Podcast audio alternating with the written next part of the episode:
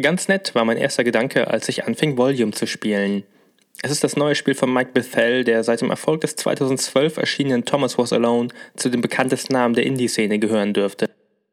Auf den Puzzle-Plattformer über die Freundschaft zwischen Vierecken folgt nun ein recht klassisches Stealth-Spiel in einer dystopischen Zukunft. Ein Spiel, das sich unter der Last seiner immensen Erwartungshaltung erst beweisen muss. This is the right solution. Yes. Things will be better with the poor richer. I don't know if that kid is a hero or a villain, but I know he's disruptive. The world I woke up in feels broken, misaligned. I've decided to make a choice about whose side I'm on. It doesn't matter, of course. I follow orders. But I'll know my choice. And that's a little bit of power for me. Zum Auftakt springt das Spiel direkt zu seinem vermeintlichen Ende, bei dem Held Robert Loxley von einer Militäreinheit für ein noch unbekanntes Verbrechen festgenommen wird. Anschließend springt die Geschichte drei Stunden zurück und wechselt von der grauen Industriehalle direkt in die bunte virtuelle Welt des Computerprogramms Alan.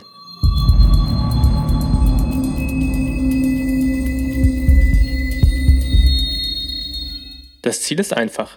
Loxley muss sich durch die in leuchtenden Farben und klare Formen unterteilten Spielabschnitte schleichen, auf dem Weg Diamanten einsammeln und damit den Ausgang freischalten. Erschwert wird das durch Wachen, Alarmsysteme und verschlossene Türen. An dieser Aufgabe ändert sich im Verlauf der über 100 Level gestreckten Geschichte auch nichts mehr. Bei mir war es etwa das 20. Level, bei dem es klickte und aus dem ganz nett mehr wurde. Der Moment, in dem Volume von einem guten zu einem großartigen Spiel wurde – das Tutorial lag schon eine ganze Weile hinter mir, aber jetzt waren die Tricks und Mechaniken langsam so sehr in Fleisch und Blut übergegangen, dass ich in der Lage war, die Sichtkegel der Wachen und die Reichweite meines zur Ablenkung eingesetzten Pfeifens sicher einzuschätzen. Es war der Moment, in dem ich das Spiel gut genug beherrschte, um zu erkennen, wie clever viele der Levels gestaltet sind. Der Moment, an dem ich gut genug war, um nicht mehr nur irgendwie zum Ende des Levels zu gelangen, sondern auch noch die Bestzeiten meiner Freundesliste schlagen zu wollen und mich langsam in die globalen Top 5 hochzuarbeiten.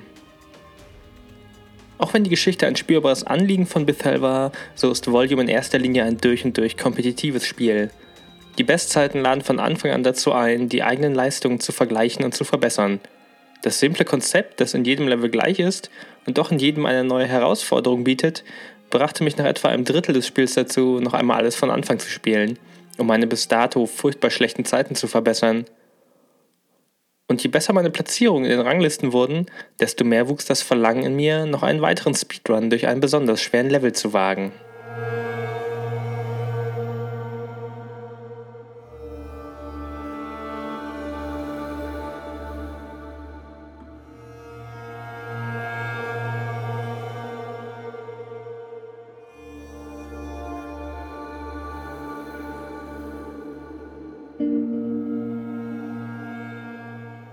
Dieser Trieb zur Verbesserung und das Suchen nach Lücken und Abkürzungen führt zu einer überraschenden Entdeckung.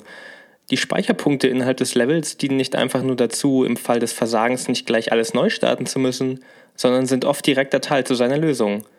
Sich von Gegnern in eine Ecke treiben lassen, um den dort liegenden Speicherpunkt zu aktivieren und nach dem Tod einfach von dieser Stelle weiterzuspielen, ist kein Schummeln, sondern eine legitime Herangehensweise für manche Puzzles. Ein Trick, der nur in der Computersimulation des Spiels funktionieren kann, aber nicht in der echten Welt. Dieser Gedanke bleibt im Hinterkopf hängen, denn Loxley bricht nicht in echte Villen und Museen ein, er simuliert diese Einbrüche lediglich unter realistischen Bedingungen. Diese Simulationen überträgt er dann ins Internet, um den unterdrückten Menschen Englands zu zeigen, wie sie sich das zurückholen können, was die Regierung ihnen gestohlen hat. Loxley weiß, dass sie ihn am Ende für diese Übertragung finden werden, aber seine anarchistische Überzeugung lässt ihn zum Märtyrer werden. Ironischerweise ist die Geschichte des Spiels, das so viel Ehrgeiz in mir weckt, eine vom Überkommen von Klassenhierarchien. In einer nahen Zukunft wurde England in einem Putsch vom industriellen Gisborne und seiner Armee erobert. Seitdem herrscht eine klare Herrschaft des Geldes. Die Reichen werden reicher und die Armen bleiben arm. Volumes Botschaft ist alles andere als subtil. Loxley ist der Robin Hood in einer dystopischen Cyberpunk-Zukunft, die letztendlich aber nur eine gar nicht so unvorstellbare Satire des Spätkapitalismus und der Wirtschaftskrisen ist. Das kompetitive Spiel und die anarchistische Aussage stehen dabei durchaus im Widerspruch zueinander. Doch Bethel erinnert ständig daran, dass er sich dessen bewusst ist – wie schon bei Thomas Was Alone zieht sich sein trockener und selbstbewusster Humor durch die sonst so dramatische Geschichte einer möglichen Revolution, zitiert Metal Gear und Terminator, lässt Jim Sterling als empörten Internet-Troll auf Loxley los und seinen Fans Rap-Songs über ihren Helden schreiben. Turn up the volume. Oi, Gisborne, you're in the midst of a big storm. The rich fawn while the poor can't keep their kids warm. So you can attack me, hack me, and block me, but you'll never stop me following Loxley. What? Just watch me. Yeah, I'm one in a million married men and women in your citizenship who are seriously sick of it. So we declare your leadership to be a little bit illegitimate. It's chilling, isn't it?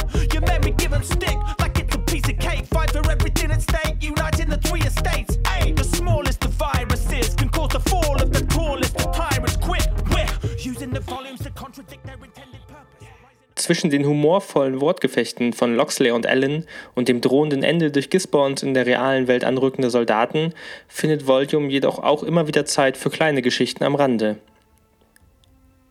In den Levels lassen sich E-Mails und Chatprotokolle finden, die eine lang vergangene Liebesgeschichte erzählen, oder Zeitungsartikel, die vom Kampf der intelligent gewordenen Computer für ihr Recht als Lebewesen berichten. In Thomas Was Alone ließ Bethel uns mit stummen Vierecken mitfühlen, hier mit den Menschen hinter unscheinbaren Texteinblendungen. Hinter dem großartigen Design des Spiels und der Jagd nach Highscores, dem durch einen Level-Editor nahezu endlosen Wiederspielwert, hinter all dem Humor und den kleinen alltäglichen Geschichten steckt eine Wut. Wut auf ein System, das die Menschen ausbeutet und eine Wut auf die Profiteure dieses Systems. Wut auf Militarisierung und Unmenschlichkeit. Eine mit viel Können und Cleverness erzählte Geschichte, die trotz der Wut auch immer wieder voller Selbstzweifel steckt, weil sie um ihre eigenen Widersprüche weiß.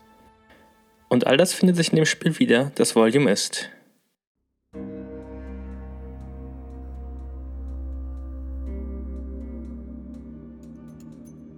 Vielen Dank fürs Zuhören. Wenn euch der Podcast gefallen hat, könnt ihr ihn auf Soundcloud oder iTunes abonnieren und mich auf Patreon finanziell unterstützen.